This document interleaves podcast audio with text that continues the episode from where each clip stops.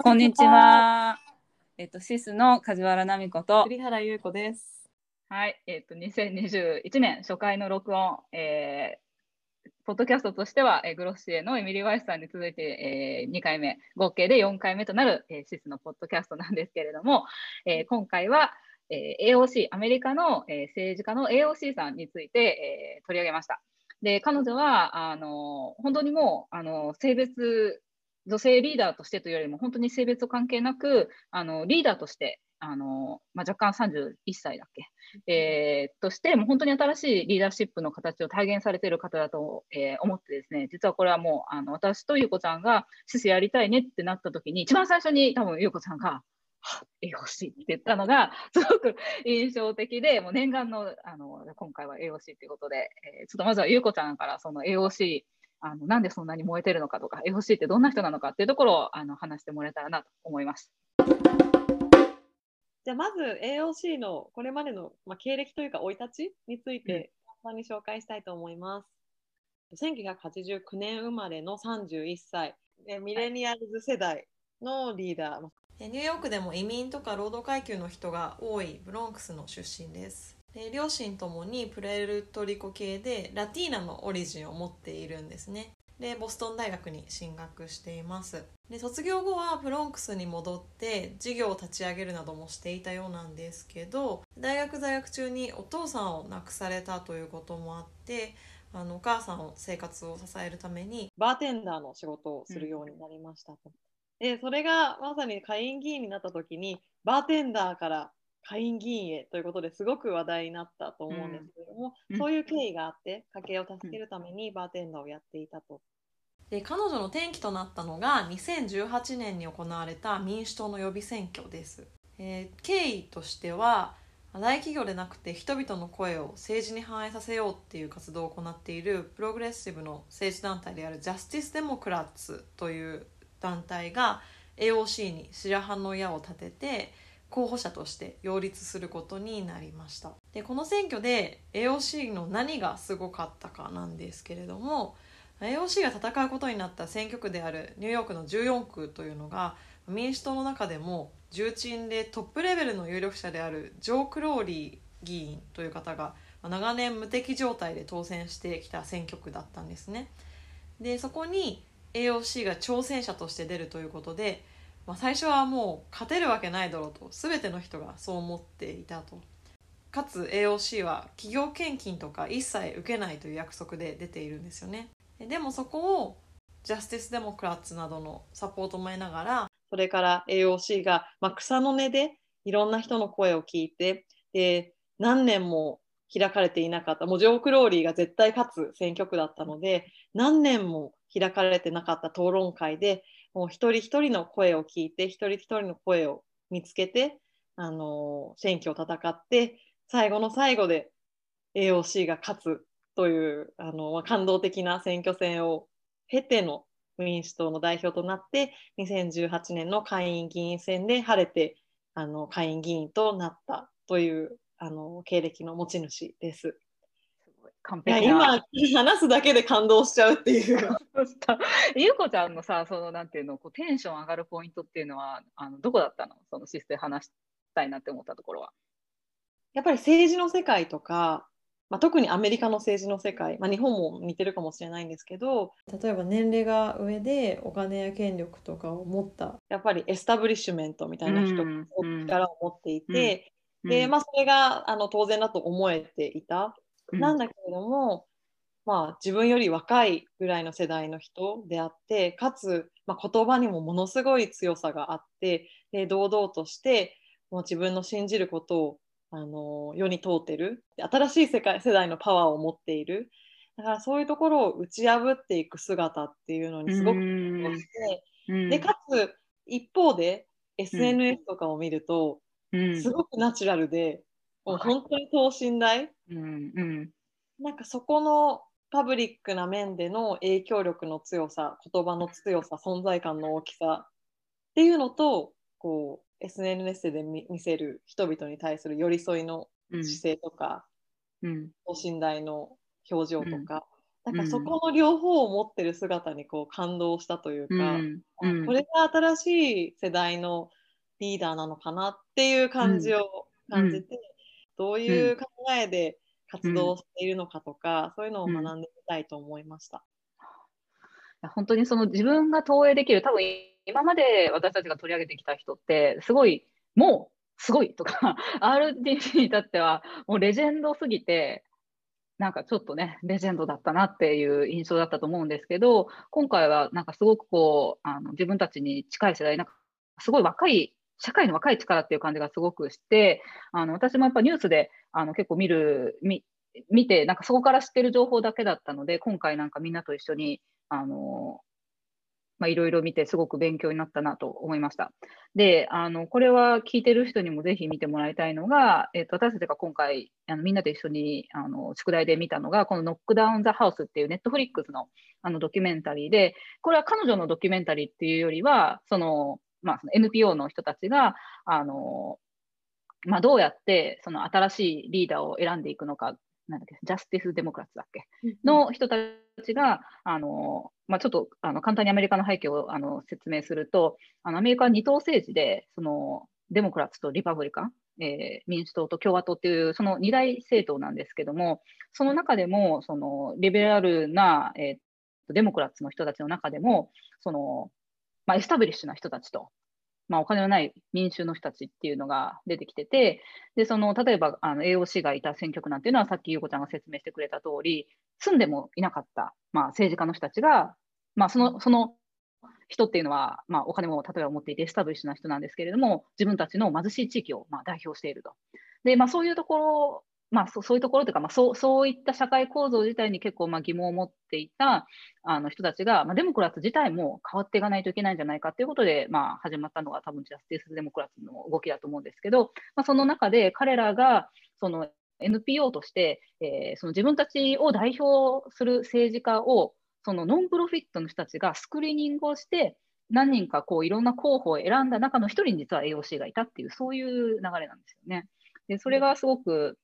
あのそのシスの最初のポイントである、えー、とこの民衆の中から生まれたリーダーっていうところにこうつながってくるのかなっていう感じがして今まで私たちが取り上げた人たちっていうのはどっちかっていうとこうもう個人があってでそこに後から人がついてくるっていうパターンが結構多かったんじゃないかなと、えー思います。なんかねその RBJ のなんかこうハーバードでなんか女性がほとんどいなかった中でやってきてでそのどうやってこう男性を巻き込んでいくかっていう話だったと思うんですけど AOC は実はそのなんていうんですかそういう大きななんかその社会変革の中でなんていうんですか民衆からもうなんか選ばれたっていうかスクリーニングされたなあの人っていうところがすごくそのそれ自体が私はなんかすごくユニークだなというふうにあの思いました。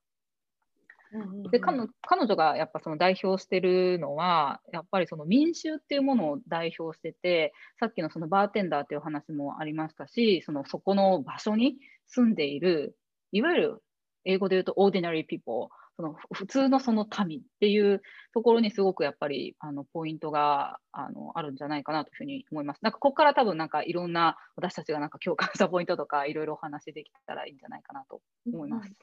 うん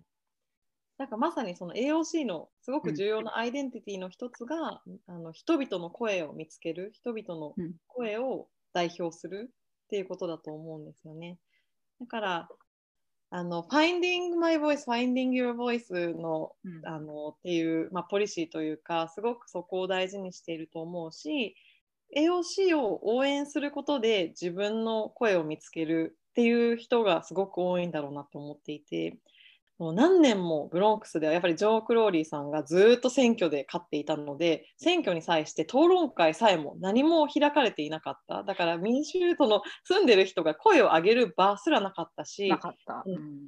そういう場がないせいで自分たちの声が何なのかもわからなかった、まあ、こう世の中ってこういうものだよねって思ってたと思うんですよね。うんでこのドキュメンタリーの中でその何年も開かれてなかった討論会が開かれて実際そのジョー・クローリーさんはその討論会に出てこないんですけど、来なかったんだよね。なんか代理の人がいたよね。でもそこに AOC はちゃんと出席してで立派に一方的なあの討論会になっちゃうんですけれども。すごかったよね、熱かったよね。なんかあそこでさ、なんか私見くびられてるんだとかさ、なんかそういうのじゃなくって、もう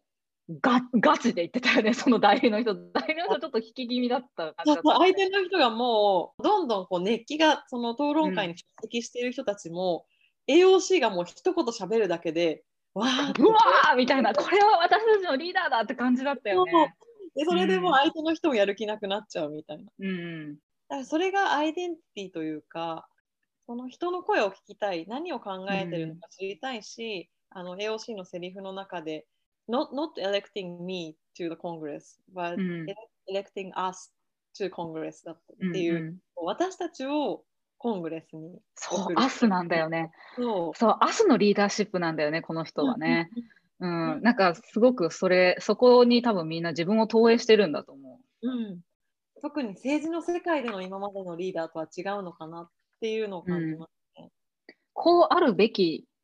まあ、っていうことも言ってるんだけど、なんかその理想論を言うのではなくって、自分たちのやっぱ声を届けるっていう、その一番最初のなんか民主主義のところにすごく逆に立ち戻ってるような感じがして、そのやっぱ対話を大事にしてるところだったりとか、その後ファインディングボイスで言うと、やっぱ彼女の言う言葉って、多分その民主にすごくなんか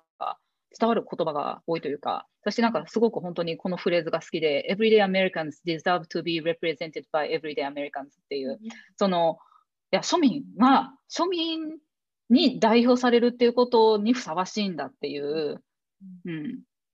なんかこのニュアンスって日本語で言うと何なんだろうね。なんかディザーブって難しいですよね。ディザーブ、でもこのディザーブっていう言葉を結構この映画で私何回もメモしてて、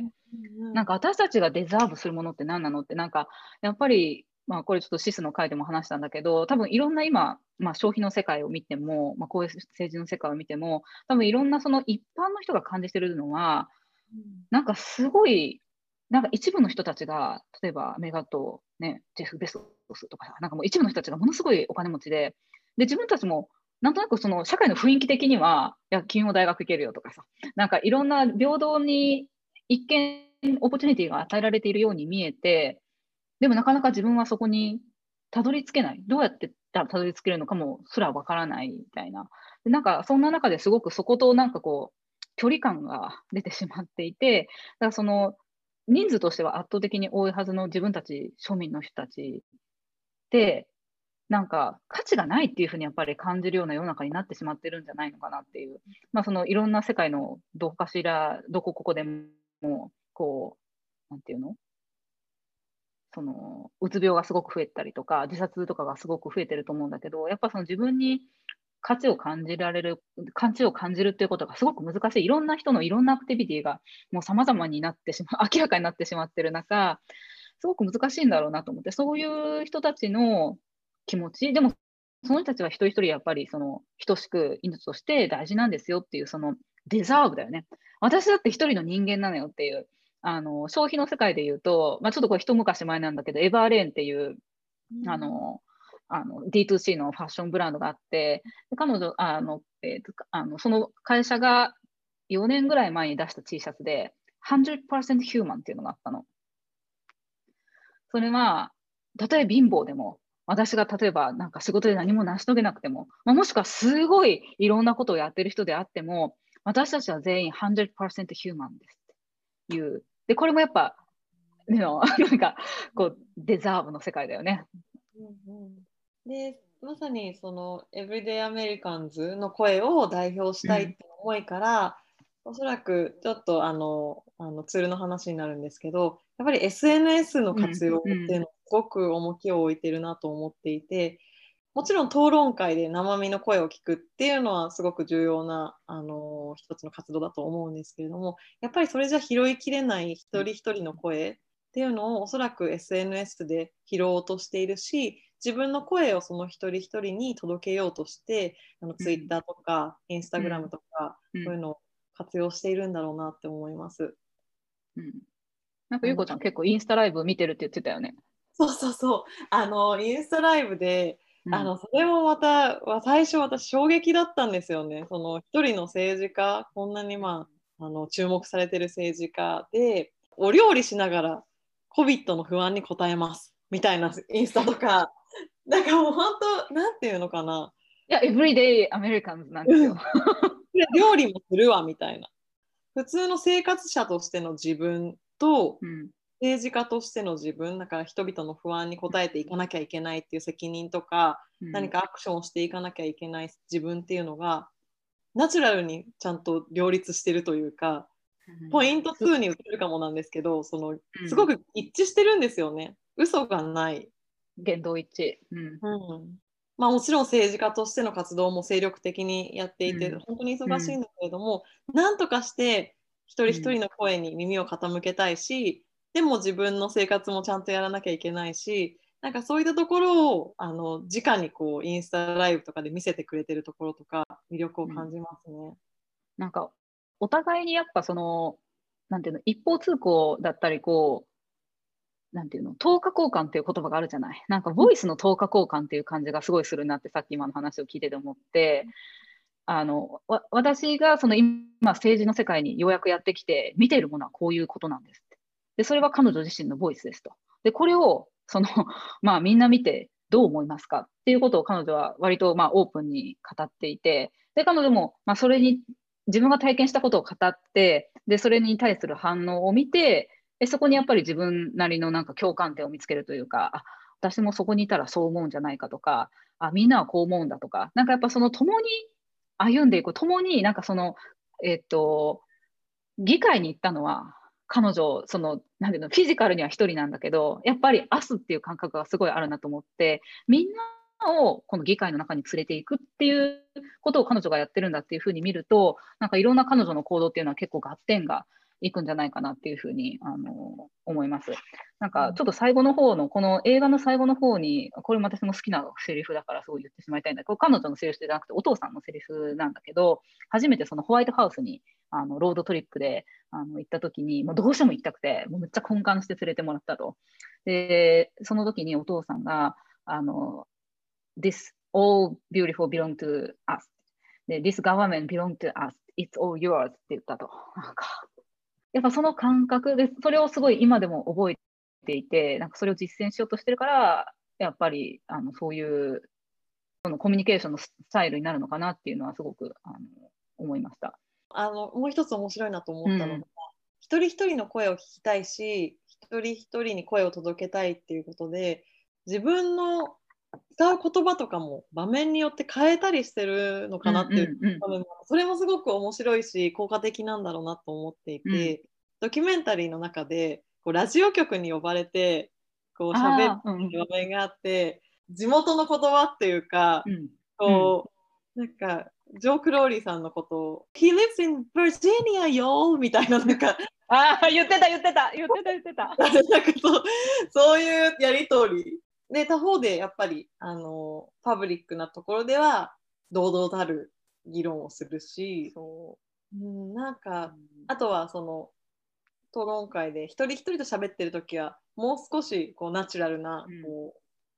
優しい喋り方をしていたりいやこれ多分すすごくナチュラルにやってるんだと思うんですけど、なんかそこも生粋のやっぱり一人一人の声を聞くべきリーダーとしてすごく行動が伴ってるというかやっぱそういう姿勢を見せることによっていろんな人の声が入ってきたりこう人々にこうスピークアップする勇気を与えたりできるのかなと思いました。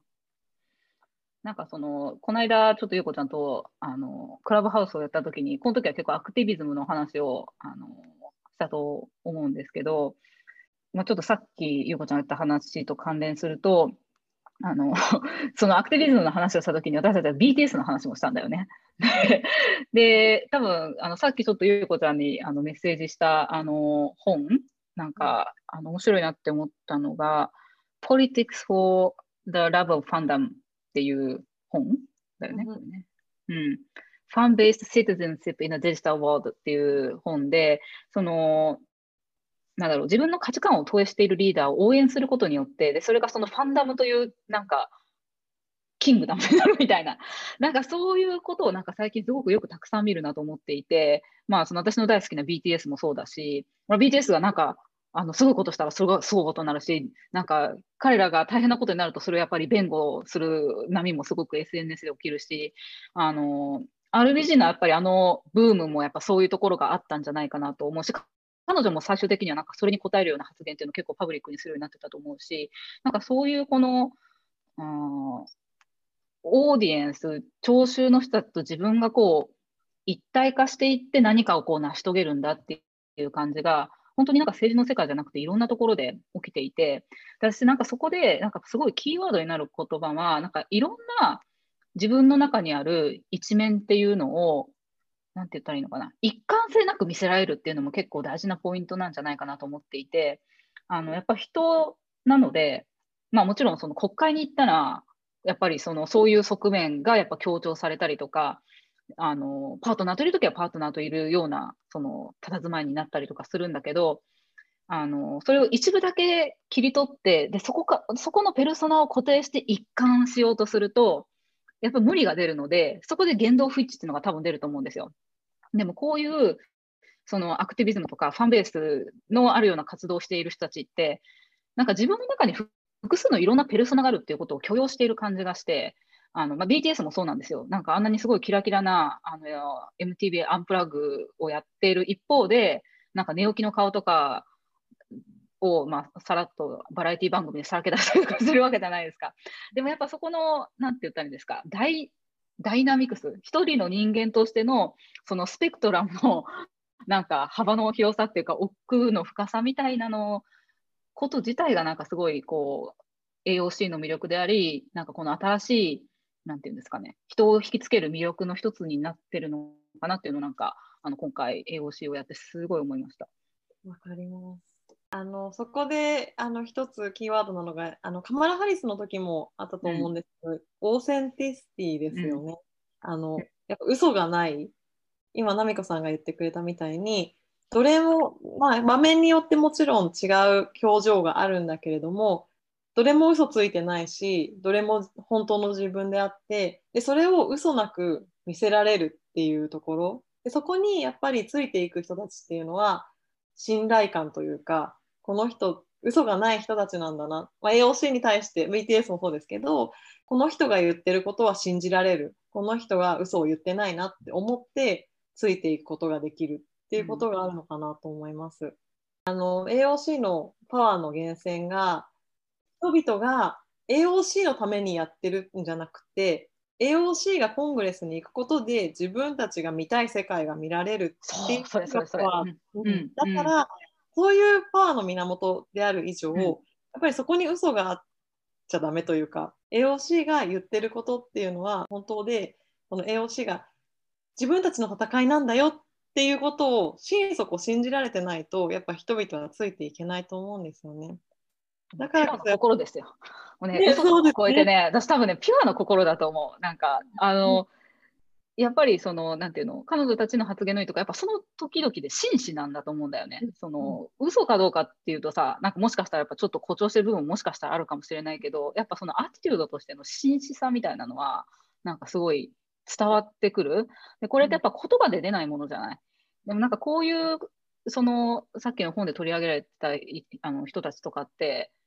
あの言葉を超えた真摯さがある。で、なんかそれってやっぱ生き方なんだと思うんで、なんかシスで話した時も、なんか嘘のない生き方とかってすごい多分なんか盛り上がったような記憶があるんだけど、うん、その、佇まいだよね、なんか。うん。うん、なんかそれを見て、信じる、信じないみたいなのがちょっと生まれてるのかなっていう感じはあるかなと思います。すごい共感しました今、うん、言葉の一つ一つっていうよりも、うん、生き方というか姿勢というか物事に対する態度。紳士なんだよ、うん、紳士なんだよ。紳士紳士で生きるのは今すごい難しいからもう紳士って多分すごいプレシャスな価値なんだよ。多分。そうだそうだ。難しいからみんなもそ、うん、もちろんそうありたいと思う人ものすごくいっぱいいるけれども、うん、なかなかそうできない部分もみんなたくさんあってでもそれをこうやっぱり AOC みたいな人が体現して、多分すっごい大変じゃないですか、もうジョークローリーに絶対負けるって言われたら立ち上がる、で本当に大変だしものすごい辛いこともたくさんあったと思うんですけどでもそれでもやっぱり真摯に常に全ての討論会とかいろんなパブリックで立つ場面とかでも真摯に対応してる姿っていうのにみんな心を打たれたんでしょうね。本当そうだと思う。なんかこのあのつながりでもう一個ちょっと話したいのが、あの、あもう2個あるな。あの、YU みたいなやつがあったじゃない。いや、その、要は民衆の中から生まれてきてるリーダーなわけだから、いや、誰でもよくないって、バーテンなんて本当にいっぱいいるわけじゃん。バーテンダーさんいっぱいいるよね。 nobody でよかったんじゃない誰でもできるんじゃん。なんで YU なのみたいな。で、彼女の切り返しがすごいねっていう話になって、えっと、いや、 nobody っていうことは、だから誰でもできるっていうことなんだと。ね。だから stand up した人がやればいいんじゃないみたいな。なんかそんなようなニュアンスだったよね。ちょっと細かく覚えてないけど。誰でもできるけど誰もやらないとも言ってました、ねうん、あ、そうそうそうそう。そうだそうだ。誰も、誰でもできるし誰もやらない。私、だから私がやるんだ。うん。だから私は自分のストーリーを語るから、あなたも自分のストーリーを私に教えてほしいと。私たちはイコールなんだっていう感じがすごいするよね。あのそのスタイルもすごくいいなと。なんかこれって私結構あの、なんて言ったらいいんだろう。いわゆるその女性のリーダーシップにもすごい参考になるかなと思って、結構なんかよくある相談って、なんか、なんでお前なんだよみたいな。か例えば、いや女性だからこうなったんじゃないかとかね。いや、女だったら誰でもよかったんだろう、別にこのポジション、なんかこの間のなんかちょっともろもろの森事件みたいなのもそうだったかもしれないじゃん、まあそうじゃないと思うけど、でもなんか、そのやここは女性でやんなきゃいけないっていうなんか例えば枠とかがあってでそれで埋められたって私たちが分かった時になんかすごいこうなんか申し訳ない気持ちとかさなんかこう自分は足りてないんじゃないかとかあのそういうことをこう思ったりすることって多分あの女性である程度のリーダーシップのポジションやったことある人は多分あるんじゃないかなと思うんですけど私はこれからこう思うと思ってなんか。いや別にもしかしたら他の女性の人とか、まあ、もしかしたら男性でもよかったのかもしれないけれどもだからでももしかしたら誰 誰でもできる自分でもできるのかもしれないっていうふうに思ってでだから自分なりに自分のそのストーリーテリングをして自分なりにやれることをやっぱりやっていくってまあ当たり前の話かもしれないけどなんかこういうそのアンティチュードあのっていうのはすごくいいなと。で彼女が多分ずっとなんかその映画の中でやっていたセルフコーチングみたいなのもそういう文脈ですごい役に立つなと思ってなんかあれ、いつだったっけね、なんかディベートかなんかの前に、なんかその部屋で、そうそう、こうやってやって、このなんか手を広げて、わー、なんかってやってて、自分でこう自分にこう、あの、I'm experienced enough to do this. I am knowledgeable enough to do this. I am prepared enough to do this. I'm mature enough to do this ってずっと言ってて、日本語で言うと、私は、あの、この今のこの選挙戦を戦うのに、あの、もしかしたら、まあ、かっこね、完璧じゃないかもしれないけれども、これをやるのに十分な経験はある。これをやるだけの最低限の知識だって、まあ、みんながつけてくれてるわけだからある。ね、準備もある程度してる。ね、その、スーパーマチュアじゃないかもしれないけど、マチュアイナフなんだっていう、なんか、まあ、ブレイブはイナフどころかすごいと思うけど、でもなんかそうやってこう自分にこう魔法をかけて、なんかその自分を大きく見せようって言って、こうなんか肩をこうストレッチしたりとか、うん。なんかそのスピーチをするときも、その言葉じゃなくって、そのエネルギーを届けるんだみたいな、なんかこういう目に見えないものってやっぱすごい忘れちゃうと思うんだけど、この彼女のこういう姿勢っていうのは、なんか実はこういうなんか細かいセルフコーチングもすごい効いてるんじゃないかなと思って。うんうんなんか AOC がこもうこういうことをやってるんだっていうことにも一つ勇気づけられる部分もあったというかあの、うん、これだけパブリックの場で強い言葉を発信していろんな人に影響を与えてる AOC でもアンクシャスになったりあのナーバスになったりっていうことがあってででもこうやってセルフコーチで言霊の力を使って自分を勇気づけてる裏の、うん、まあ、裏じゃないんですね彼女にとっては。あれもあの全て見せていて。見せてる中の一つだよね。見せてくれる一つというか多分、うん、ありのままの自分として積極的に見せてくれてるんだと思うんですけど。だってあれだって隠すことだっていくらでもできるじゃないですか。うん、そこが今までのリーダーだとそういうのを見せたら弱いリーダーだと思われるっていうこう、まあ、ちょっと常識みたいなのがあったかもしれないけど、うん、AOC のスタイルっていうのはむしろそういうことによってさらに人を引きつけるっていうことなのかなと思います。うん、うん、やっぱその成長の過程やっぱ過程を見せるってことが今すごい大事だよね。うん、ストーリー、表面そうやっぱ中身を見せないと今もダメな世の中なんと思う。だってレストランですらキッチンが後ろにあると何してるのか分かんないとかって言っちゃう世の中だからみんなその後ろで何が行われてるかっていうところをやっぱ評価したいっていう気持ちはあるだろうね。その見た目だけ完璧なものっていっぱいあるけど、実は見た目だけ完璧でも後ろで何やってるかわからないものってすごいたくさんあるじゃんって、これも生活の中でそういうことが溢れすぎてて。あのそれことが今まで多かったんじゃないですかね。いや、そうだと思う。だから信じにくい世の中になっているからこそ、こういう genuine なというか、真摯な、うん。まあ、嘘がないというようなあの、うん、姿勢にみんな勇気づけられるし応援したいって思えるんでしょうね。あとはなんかもう一個、あのこの大きかったあの侮辱発言に、テッド・ヨーホー議員からの侮辱発言に対する反論スピーチ、これはすごいアメリカでもめちゃめちゃバズって、なんかその当日の日は私の女友達のほとんどの人がインスタグラムで、あのなんか言ってた。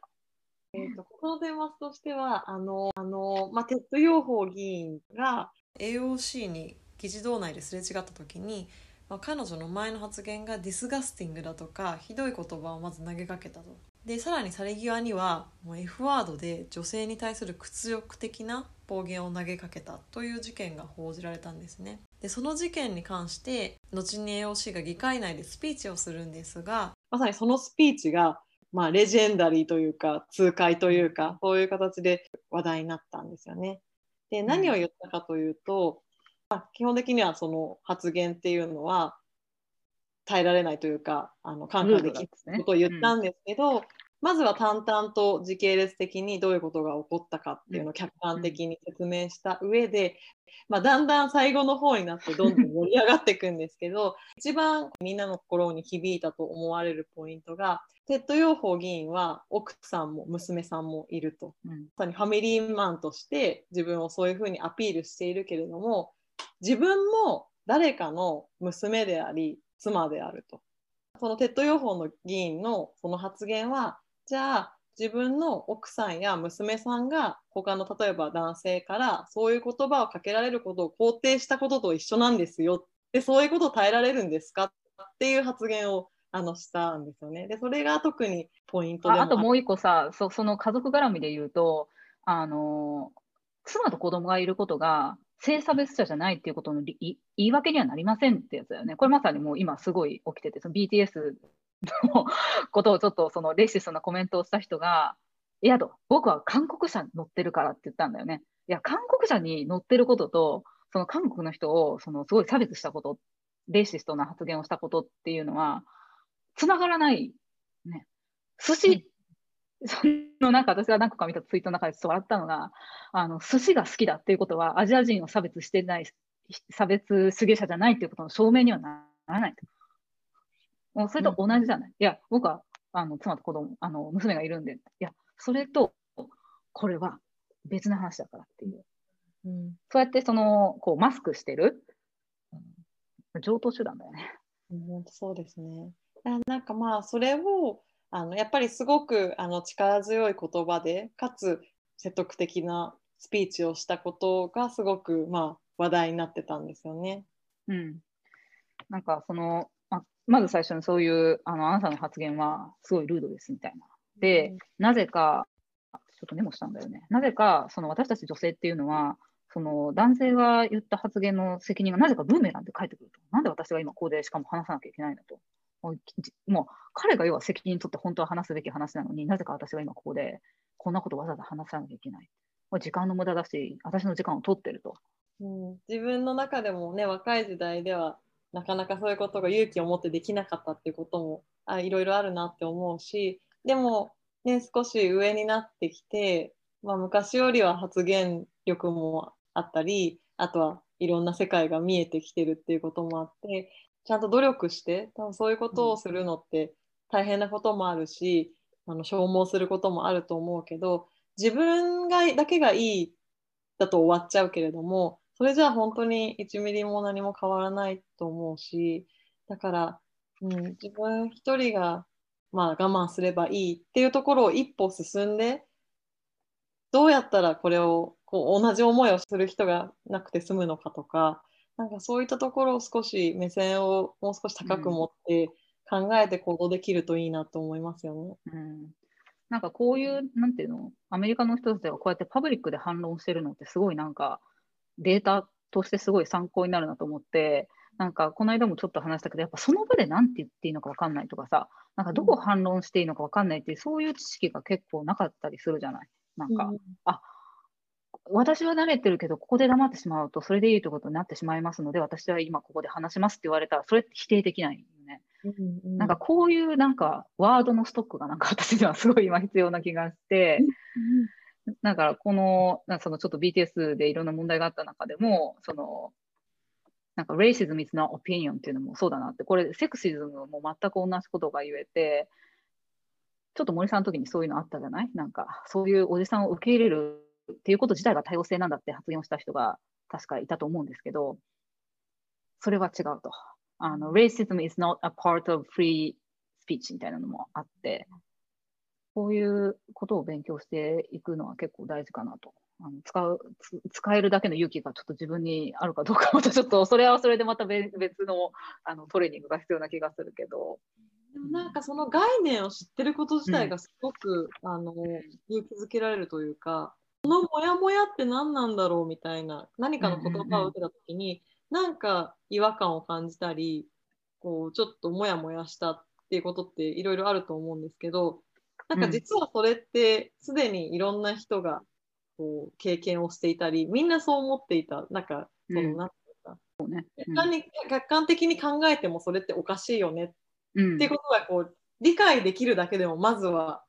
うん。勇気になるかなって思っていて、こんなこと思ってるの私だけなのかなとかこれっておかしくないのかなってもやもやしちゃうそう。うんうんでそれにさらに一歩進めばそれに反論するってことがもちろん有効だと思うしでももしそれそこまでできなかったとしてもこれはおかしいんだなってちゃんとこうその気持ちにこう名前を付けられるというか、うん、そうだね。シズムにあったんだとか、うんレイシズムに直面したんだって思えるだけでもなんかいい自分にとっての影響があるのかなと思います。確かに。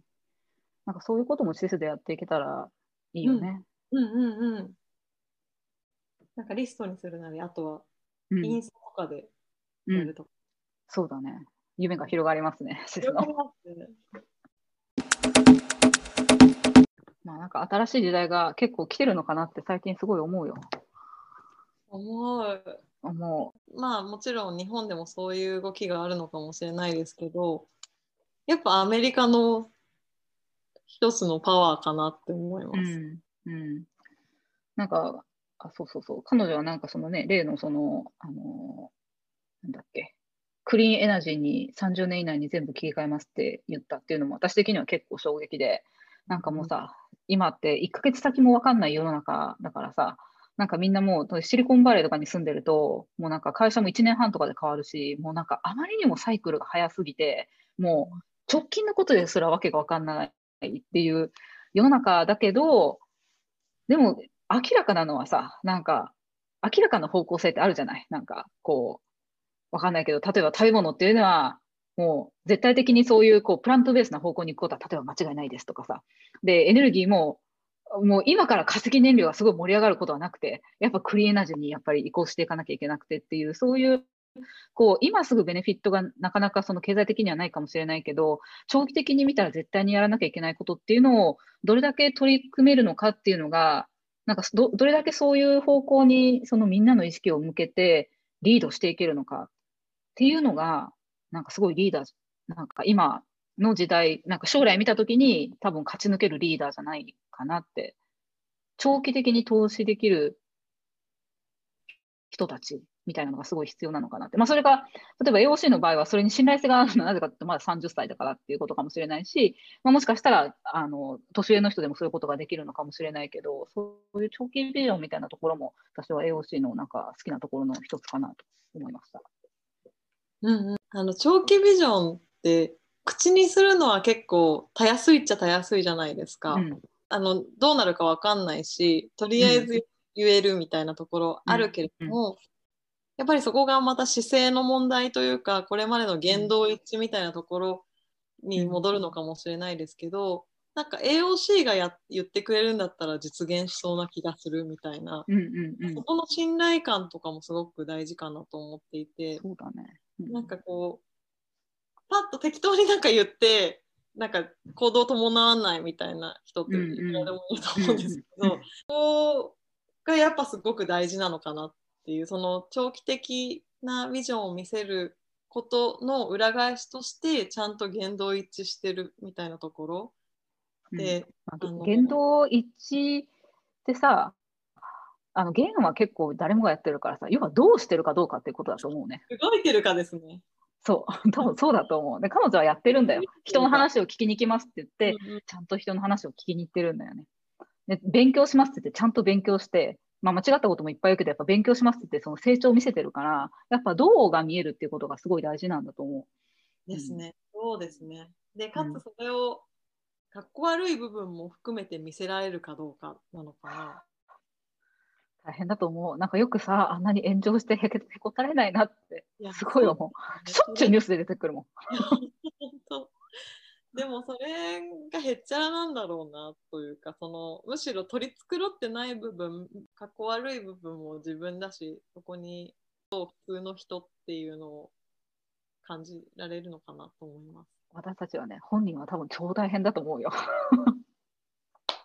本当ですよね。そうしますよね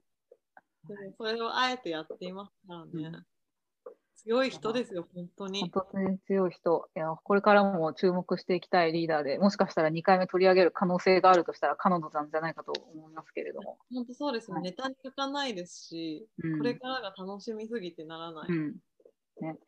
じゃあそんな感じで、えー2021年も頑張っていきたいと思いますということで、終了でよろしいでしょうか。はい。はー